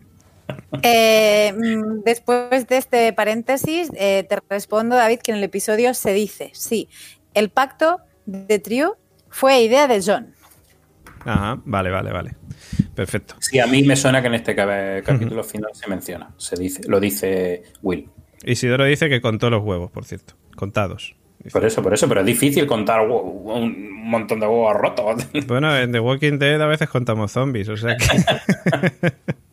o sea que no, no, tiene por qué extrañar. Pero estábamos hablando de Lady Trio, del séptimo de caballería, de los dos bandos. Y Nico está muy callado. No sé si, si hay algo más que queráis comentar o no sé si queréis que pasemos eh, a otra cosa. No, no, yo que como estabais hablando de los dos bandos, de los dos bandos y tal, no sé si habéis vosotros Continúa, ¿tú, sí, ¿tú que estabas viendo el secreto de Puente Viejo? Yo, yo, yo, no, yo ojalá, ojalá estuviese viendo el puente de, de, Puente Viejo a las 10 y 17 de la noche, pero estoy haciendo otra cosa. Otra cosa. Asistir a este podcast tan especial. Nico está preparando ahora mismo un guion Eh, de una serie en la que no, unos dragones van a llevar No un me tires de chaleco antibala. No me tires de la lengua. Entonces hemos quedado con que eh, la Lady Triu iba a salvar el mundo, pero no lo han dejado. Pues son gente chunga. No, hemos quedado, No, no, hemos, hemos quedado en que. que me parto. Hemos quedado en que, por un lado, Lady Triu evita que el séptimo de caballería sea. Bueno, evita. Realmente tampoco es que lo, lo evita desde el principio, porque el plan de Lady Triu era que ellos se hicieran con todo ese material que Lady Triu les ha dejado que roben a propósito, sabiendo ella que lo que iban a provocar era teletransportarse donde ella quería y acabar con ellos. Eh, por cierto, eh, una, es decir, como bien decía ya antes, eh, sublime la dirección de- del capítulo y cómo nos juegan ¿no? con, los, con, con los espacios, ¿no? De repente cuando creemos que ha pasado algo estamos en otro lado y de es, es decir, de hecho he visto cosas de en una en hbo.watchmen, que es una, una cuenta de Instagram, que es un plató realmente, todo el, lo- el exterior este de, de las cabinas y tal es un plató y es, es, es, es increíble, ¿no? Por cierto, eh, se nota, eh, hay que decirlo, bastante más, más billetes que en The Leftover. Se nota por todo el despliegue, también entiendo por la, por la dimensión, digamos, de, de, este, de este Watchmen. También otra cosa que me gustaría, que me gustaría mucho de, que, hablásemos, yo creo que para ir ya un poco redondeando este, este análisis final, y es el tema, eh, es el tema de la frase que le dice eh, el abuelo de, de Angela a Angela, y es no se puede sanar detrás de, de una máscara. Es decir, las heridas necesitan aire. Que realmente lo que de- de- el recorrido que, han- que tuvo él, que probablemente está teniendo ella, y que el propio Doctor Manhattan estaba escondido tras un cuerpo que no era el suyo. Es decir, de repente hay un momento de destapar las heridas, que es el momento en el que los personajes encuentran la paz que estaban buscando. De hecho, eh, lo que te decía, lo que os decía antes, ese abrazo a la familia del final, ¿no? Con Toffer, con las dos hermanas, con el abuelo y con ella. De repente llega a casa eh, donde limpia el desastre, ¿no? De, los huevos con una naturalidad que, que casi espanta, ¿no? Teniendo en cuenta todo lo que ha pasado, que han caído calamares y que, y que se ha quedado viuda, por así decirlo, ¿no? Y cómo el personaje se reconstruye para, vol- para volver a empezar. Eh, me parece, vamos, me parece como, es que, es que ya te digo, es decir, lo bueno de la de la, de la narrativa de, de Lindelof, de Lindelof es que de- detrás de, todos estos misterios, de todas estas idas, estos puzzles, esto tal, que en este caso es menor, digamos, porque todo ha sido eh, bien resuelto, hay una historia de amor y hay una historia de, digamos, re- de- reinterpretación personal, de cómo un personaje alcanza, digamos, eh, la paz, que es muy chulo. Realmente a mí es que me quito, me quito el sombrero. También tengo que decir, y si, y si queréis abrimos debate aquí, que eh, sigo, es decir, mi corazón sigue siendo más fiel a The Leftover, por así decirlo, por, un- por una cuestión personal mía, que no tiene nada que ver con nada, pero es verdad que eh, lo decía, no sé si PJ o Julio Caronte, eh, cuando empezamos el primer programa que hicimos, cuando le pedíamos por favor a David de hacer este podcast, ¿no? Que decía que este argumento es mucho, digamos que es una historia mucho más mundana, eh, mira que mundano no es el adjetivo correcto, pero más mundana de lo que venía ofreciendo Lindelos. Es un planteamiento más, más lineal, no podría decírtelo más lineal, pero más, más al uso, que no lo eran ni de Leftover, ni, ni creo que lo fuera los. Es decir, de repente aquí se hace una historia más al uso, donde todo ha quedado bien resuelto, donde se tiene una narrativa, pero donde ha podido, eh, y con una maestría eh, incalculable, hacer lo que le ha dado la gana en algunos determinados capítulos, pero no deja de ser un, un argumento más, más, más mundano. Más fácil quizás también de entender. O sea, entender sobre todo, como decíamos y hemos dicho muchas veces, conociendo también eh, todo lo, lo- lo previo, conociendo el cómic, mm, conociendo toda esta historia previa. O sea, es decir, esta serie no sé cómo la gente puede, o sea, no sé si habrá gente que no habrá visto ni la película ni el cómic, si habrá llegado a entender el 100% de las cosas que pasaban.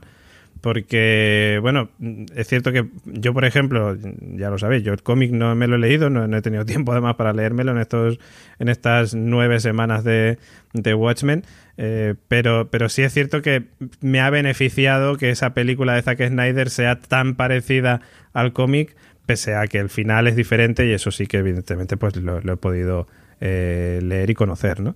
Pero, pero sí que en ese aspecto sí que te sí que ayuda el haber visto la película eh, pese a que el final sea diferente, ¿no? Para, para, entender un poquito todo lo que, lo que está ocurriendo aquí en, en Watchmen o todo lo que ha ocurrido. Pero sí es cierto que es que, claro, los de, Leftovers y, y, Watchmen son series diferentes dentro de un mismo autor y dentro de un mismo estilo.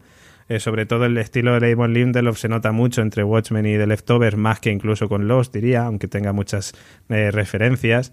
Eh, pero son series distintas, cadenas distintas, sobre todo en el caso con Lost, que era de una cadena en abierto, de una network, de ABC en este caso, y The Leftovers y Watchmen son dos series de, cable, ¿no? Son, son series de, HBO con lo que conlleva todo aquello, ¿no? El, tipo de público para empezar y la hora y la manera de, trabajar, ¿no? Pero vamos, desde luego que. Pero de todos modos. Nada, iba a decir que desde luego que es una serie que, está ahí, o sea, es decir, que es una auténtica maravilla. De todos modos, es decir, lo que hablábamos el otro día, ¿no? Cuando la discusión esta que tuvimos con, con Rafa Casete es cómo se notan, es decir, los puntos en común, estas, estas cosas que hacen a autor, es decir, a un autor se le conoce cuando ya, ya ha tenido más, más obra donde se le pueden ver las conexiones cómo Lindelof persigue siempre, digamos, un mismo tema, una misma temática, es decir, se le ve, se le ve la vena de autor y, se ha consagrado, yo creo que con estas tres series. Los con los inicios, a pesar de la defenestración que, tuvo por el tema de las respuestas, de tal y cual, con The Leftovers se reinventó, consiguió, que le aplaudieran y con Watchmen, eh, señores, que no se quite el sombrero. Sí, ¿Qué me cuentas? Fíjate, que lo comentaba, lo comentaba al principio con David, el tema de la respuesta, cómo incluso responde, como estos últimos capítulos ha sido respuesta, respuesta, respuesta, y hasta de dónde había salido la, navecilla, la navecilla esta con forma de búho que... Eh, Archie, Archie se llama, ¿eh? Archie, exactamente. La nave... Eh, cómo mencionan, sí que la copiaron los, los policías, hicieron o sea, hasta eso te dicen por qué tenía esta, este hombre esa nave, que mucha gente, oh, ¿por qué la tiene? Y empezó ahí a hacer teoría y demás. Pues hasta eso lo responde también. Algo muy curioso, y son, eh, que sabéis que me encantan, los easter eggs, que a lo largo de toda la temporada ha estado lleno, llenísimo. Y, y en este episodio, a nivel referencial objeto, ha estado más pobre. Y los easter eggs han estado mucho más en el diálogo eh, en guiños, en cuando justo cuando se encuentran mismamente Lori Blake y, Adrian Bates, él no le dice Lori Blake, le dice señorita Juspik, que era Júpiter, su apellido por parte de madre, antes de que ella se lo cambiara. O sea, hay un montón eh, de referencias en el, de, por ejemplo, cuando Will Reeves explica su nombre, que ya lo habíamos deducido de las mil millones de veces que había salido Bruce Reeves, este héroe de cine mudo, pero que hasta esto también explican. Pero hay una cosa que me parece muy chula y os quiero comentar, que es el super easter egg que está corriendo por internet y es eh, con relación a la canción que suena en los, ending, en los títulos de crédito. Y es eh, I Am Walrus, al final, ¿no? ¿Te refieres? Cuando, cuando el momento pisada en la piscina. Sí, eh, se llama I Am Walrus. No la interpretan los Beatles, pero la canción sí es de los Beatles. Y eh, bueno, pues se han dedicado a hacer lo que hago generalmente y es analizar la letra y a buscar las referencias. De hecho, el título del episodio, When eh, uh, See How They Fly, viene de esta letra, de I Am, I am the Walrus y eh, es muy, muy heavy. Sinceramente, eh, de hecho, Lindelof también ha hecho referencia a ello. Eh, cito textualmente. Y, y mis seguidores saben que a mí los perros muertos me gustan mucho. Un guiñazo a Leftovers, muy, muy chulo. Pero es que en la misma letra, eh, la tengo aquí, dice, hay una frase que define muy bien el momento en que Angela, que es como empieza la canción, se toma ese huevo, y dice, I am he as you are, he as you are, me and we are all together. O sea, soy él tal como eres, él tal como eres, yo y él, o sea, de ambos estamos todos juntos, ¿no? Que es cuando dice, bueno, pues soy el doctor Manhattan. Pero luego hay frases maravillosas como, como eh, I am the Ekman, eh, they are the Ekman, eh, habla de los policías. Eh, a ver. Eh, I am the Ekman, para que no lo sepa, soy el hombre huevo. Ahí, ahí, gracias. Aquí mi traducción de mi inglés, maravilloso, fantástico. Claro, y, luego dice, they are the Ekman, ellos son los hombres huevos. Eh, la verdad es que mm, tiene frases de este estilo que molan un montón y, y, Lindelof se ha posicionado con ella. O sea, quiero decir que el título no solo da título al episodio, sino que también dentro del propio episodio hay referencias a la propia canción. Eh, es una canción de los Beatles y además, eh, para quien le pique la curiosidad, eh, la compusieron, o sea, la primera frase, que es lo que Angela vive y siente, la compusieron un fin de semana puestos de drogas hasta el culo tal cual. Se inspiraron en sirenas de policía, en un jardín inglés, todo mezclado y salió la letra que es frases random juntadas. Fin. Algo muy mágico eh, que hace más mágica la canción es que es la cara B del single Hello Goodbye de los Beatles, muy archiconocido por todo el mundo, pero eh, que nunca fue tan famosa y creo que pues cierra muy bien lo que ha sido Watchmen. Ahí, haciendo de, señora oráculo incluso para esto. ¿eh? Si es que señor oráculo te ha salido aquí una discípula aventajada. El señor, oráculo eh, a mí me enseñó muy bien. Mira, empezamos con la regla de los tres. Dice, esto lo he leído por internet, pero funciona. Tú lo ves una vez, tú lo ves otra vez. A la tercera ocurre siempre, para bien o para mal. Luego, si te lo mm, van mascando, algo que te mascan, tiene importancia, aunque no lo parezca. Y así todo el rato, tú te vas fijando en los pequeños detalles, eh, te haces suscriptor de Reddit. Y ya está. Entras en la Deep Web. intentas evitar spoilers, cosa que el oráculo no hacía, o sea, de eso nos diferencia. utiliza Tor como navegador. Correcto. Eh, ¿Verdad? Ahora ya usa Tor. Utilizo Tor, que es un navegador que tiene forma de cebolla y no te hacen falta VPNs, así que puedes mirar la PTIpedia sin tener que hacer nada extraño. Claro. Y, nada, como curiosidad, y creo que casi para acabar, si no tenéis nada más, habría, mm, Nico me preguntaba acerca de, de Piti y de la PTIpedia. Y, y como curiosidad, eh, este informe de, de la PTIpedia el sujeto es Dale Pitti, o sea, el título de este memorándum es Pete, pero lo escribe el director del FBI. Y es que eh, acá es acerca de la búsqueda de los antivigilantes y de cómo eh, tendrán que investigar a Pitti, puesto que han descubierto sus dotes mm, enmascaradas. Así que acaba el memorándum diciendo eh, Dios nos salve a todos. Por cierto, una de las frases, por cierto, que nos comenta nuestro amigo Isidoro, dice, la frase de, la, de Will, eh, al final era un buen hombre, pero considerando lo que podía hacer, pudo haber hecho mucho más, dice, da que pensar, da mucho que pensar, ¿no?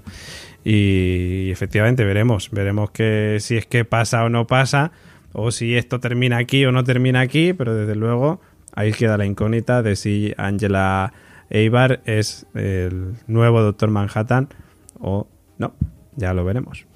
Em, yo iba a, preguntarle a Nico si le quedaba alguna cosa más que, comentar. Yo, por eh, mi parte. Pero, pero sí iba a preguntar. Eh, antes hablabas de los personajes y de, de, Wade, pero sí que os quería preguntar un poquito para ir terminando. Eh, ¿Cuáles han sido los dos personajes que más os han tocado en esta serie? Porque, bueno, yo empiezo si queréis. Primero, a mí los dos personajes que más me han gustado, digamos, de esta serie han sido, por un lado, Osimandias, señor Áculo, estoy aquí apoyándole a usted. Y por otro lado, creo que Lori Blake. Lori Blake creo que ha sido un personaje que podría haber dado mucho más de sí, al igual que Wade, y que creo que es un personaje muy chulo y que, en fin, y que veremos si, si en algún momento hay una segunda temporada que, que, explore un poquito más, pero creo que han sido los dos personajes que más interesantes me han parecido. El resto, no sé si queréis decirlos o, o, hablo yo todo el rato. Bueno, yo que esto lo he dicho yo antes. Es decir, si escuchamos Washpot. Tú has dicho Wade. Wade Tillman, a mí Wade Tillman me he dicho, parece He dicho dos personajes, ese es uno. Pues uno, pero es que el otro, porque a ti te venía bien decidido porque no querías decantarte por uno, que esto es muy fácil. Pero, pues no sé, a ver, pues ya, me parece que la protagonista, eh, Angela, es un personajazo. Es decir, no porque lo diga yo, sino por, el, por, todo el arco y porque es la primera vez que Damon Lindelof pone a una, a una chica, digamos, a ser la prota de una de sus, de sus series, así que chapo. Venga, señor Oráculo, Gemma. Mm, por mi parte, sin duda alguna, eh, Will Reeves, por ese pasado, presente y futuro. Y, tengo dudas, por eso tardaba en pronunciarme, porque el segundo eh, es que Angela se vincula muy mucho, pero um, Adrian Bates um, también me ha gustado especialmente. Yo creo que Will Reeves y su relación con Angela, voy a decir tres de escondidas. Eh, Will Reeves y su relación con Angela y Angela con la relación de Will Reeves y Adrian Braid. Señor Oráculo, creo que usted es fácil, ¿no? Ocimandias y no sé, por lo que dice Nico también, la hermana Noches. La hermana Noche hay que quedarte. Y toda su relación con el Doctor Manhattan y, y toda la historia que tiene detrás. No sé. Sí, bueno, sí, tú ya sabes que yo lo tengo ahí en un lugar predilecto. Sí, sí, sí, totalmente. Para mí también. Esta serie ha sido muy Osimandias. Bueno, en fin, ha tenido de todo y, y, nosotros pues también creo que hemos tenido de todo en estos nueve capítulos que hemos hecho de Watchpot. Veremos si en algún momento hubiera una segunda temporada. Desde luego que si la hubiera no va a ser en el año 2020 seguro y ya veremos si en el año 2021 o 2022. Eh, si es que esto acaba ocurriendo. Pero bueno, desde luego que ha sido un viaje yo creo que maravilloso. Hemos pasado nueve capítulos, nueve semanas siguiendo esta serie. Nueve semanas y media no, pero nueve semanas siguiendo esta serie eh, con mucha atención y nos ha dejado con muy buen sabor de boca. Así que, en fin, súper recomendable para todos los que no hayan visto esta serie, ya sabéis, corred la voz y que los demás también eh, se metan en el universo de Watchmen, pero siempre recordad, recomendad leer sobre todo el cómic y si no, pues la película. Eh, para terminar, Gemma Yach, eh, vías de contacto con Watchpot. Con Watchpot ya no tendremos más comenta y participa, pero podéis seguir contactando con la constante en arroba la constante 1 en nuestras redes sociales, Twitter, Facebook, Instagram. También estamos abiertos a correos electrónicos con las teorías más alocadas, info arroba laconstante.com.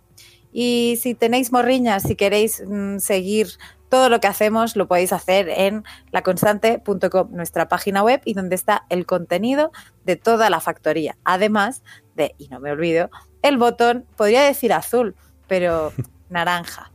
Naranja, el azul es el de Evox, que también es interesante, eh, pero vamos a hablar del botón naranja que os va a mandar a patreon.com barra la constante, ya lo sabéis, esa plataforma donde os ofrecemos contenido exclusivo solamente para los que apoyáis eh, nuestro trabajo.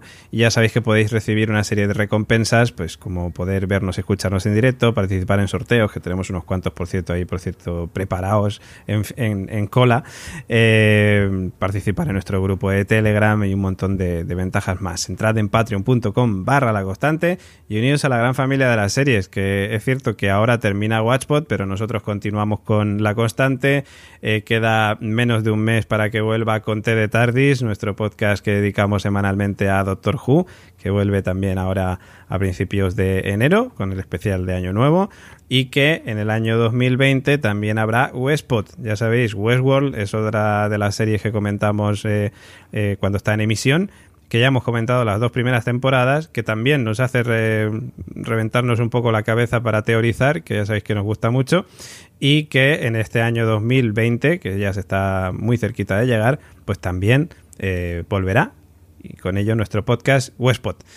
Dicho esto, ahora solamente nos quedan pues leer los comentarios de nuestros queridos amigos oyentes que nos dejáis en nuestro comenta y participa, ya sabéis, en la web laconstante.com.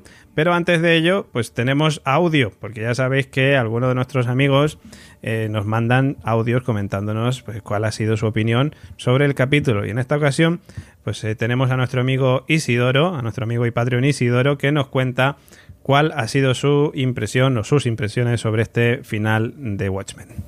Hola chicos, soy Isidoro, una semana más. Eh, me gustaría comentar también esta vez el episodio final de Watchmen, el último episodio que, bueno, ha dejado buen sabor de boca a la mayoría de gente. Eh, para mí me ha dejado un poquito sabor amargo. Y por varias razones. Una, porque es el final de una de las mejores series de superhéroes que hemos visto nunca. Para mí eh, es la mejor serie del año y prácticamente, bueno, pues una de las mejores series de superhéroes que hemos podido encontrar.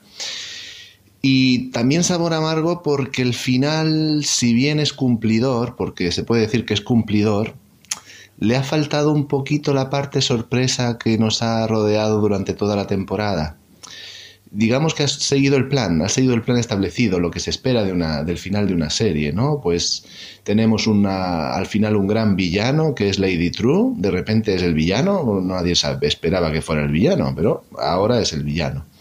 Eh, todo queda encajado en su sitio, muere el Doctor Manhattan, eh, le pasa los poderes, en teoría, aunque eso no se sabe, pero probablemente le pasa los poderes a su mujer. Mm, encierran en la cárcel a Osimandias, al ser más inteligente del planeta, que ha escapado de, la luna Europa, que, que, ha engañado a todos, que consiguió que el presidente Redford fuera elegido, que salvó la humanidad varias veces y cae en una sencilla trampa que es un martillazo por la espalda. Pues, ok, Sí, entiendo, entiendo que es un final que, que, gusta a la gente, un final agradable, un final digno de ver, pero yo esperaba más sorpresa, yo esperaba más aventura, más cambio, más giros. El problema es que eh, se leen tantas cosas en Internet, en los foros como Reddit o otros foros de alrededor del planeta, y había tantas teorías, tantas teorías maravillosas de cómo podía ser el final, que si esta era hija de este y esto no sé qué. Y al final, al, ir por lo seguro, pues parece que te queda un sabor de boca un poco ¿no? amargo, a medio gas.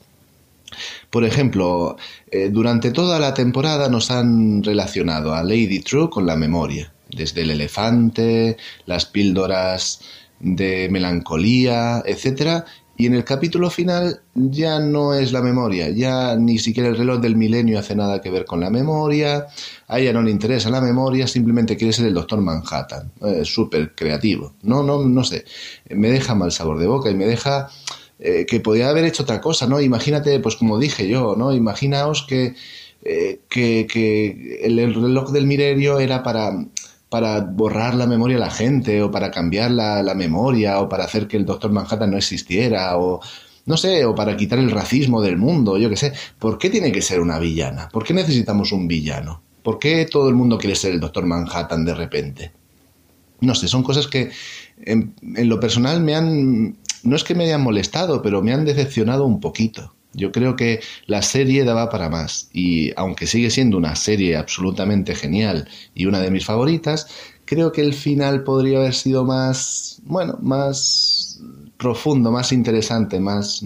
Por ejemplo, como digo, como la mayoría de, de, teorías que se podían leer, teorías increíbles, teorías que dices tú, madre mía, si veo esto me vuelvo loco. Y con este final no nos volvemos locos, sacamos una sonrisa y directamente decimos, ok, pues a otra cosa. Muchas gracias Lindelof por la serie. Pues no sé, es mi opinión, yo sé que no, seguramente no la compartís, seguramente no todo el mundo piensa como yo, pero bueno, lo importante es eso, tener cada uno su opinión y que de verdad es una gran serie y eso no lo discute nadie, una de las mejores de hecho, pero bueno, podría haber sido un poquito más, haber ido una vuelta de tuerca más, ¿no? Bueno. Pues nada, chicos, eh, lo personal ha sido un placer compartir con vosotros esta aventura, haber sido oyente del Watchpot. Me ha encantado de participar también con estos pequeños audios. y nos veremos próximamente en algún podcast más. Quizás la próxima serie de Lindelof, ya lo veremos. Los dos, ya veremos. Un saludo a todos, a todo el equipo y como siempre un placer. Hasta luego.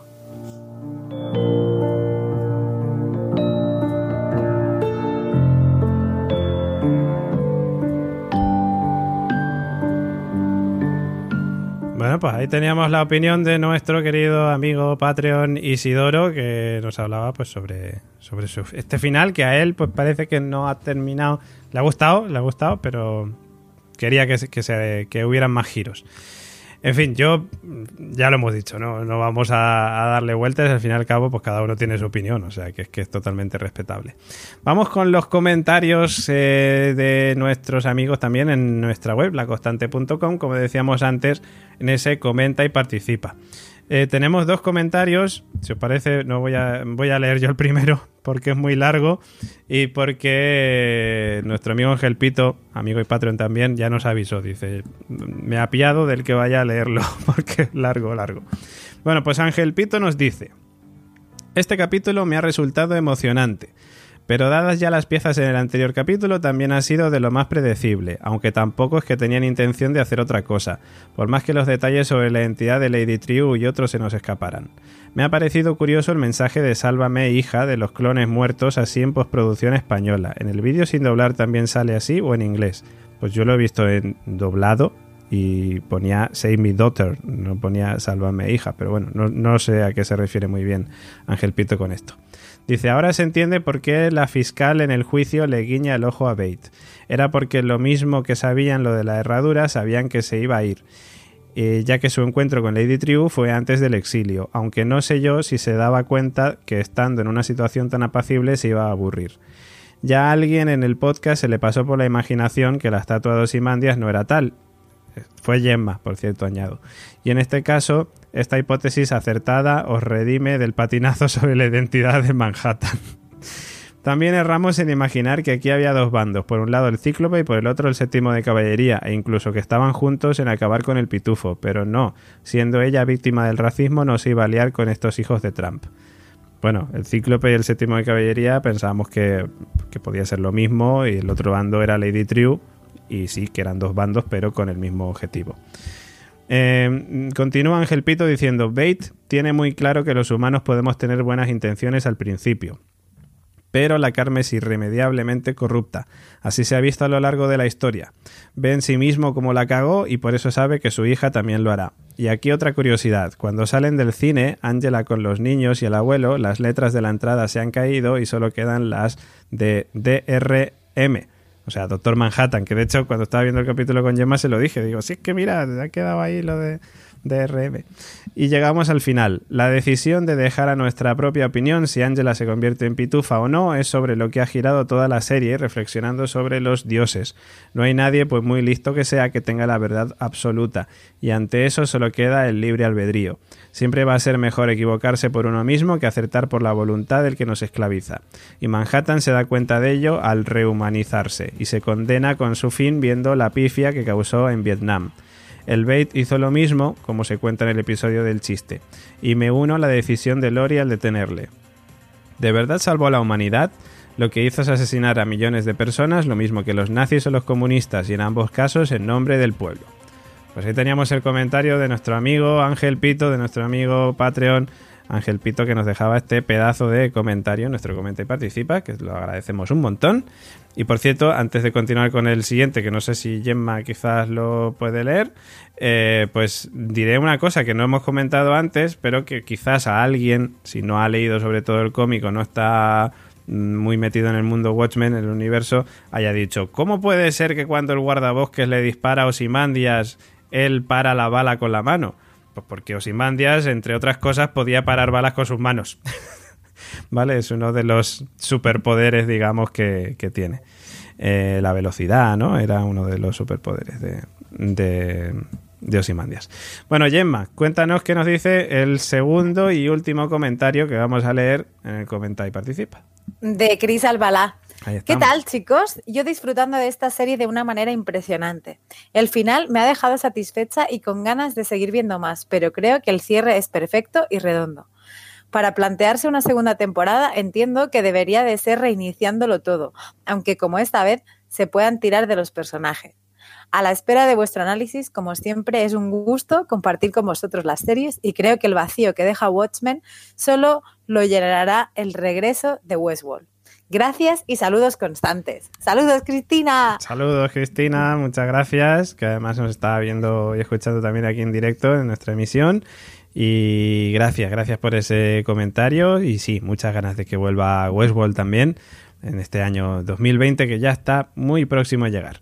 Y ahora ya sí, pues nos vamos al final de. Iba a decir el final de Watchmen, y sí, el final de Watchmen y el final de Watchpot.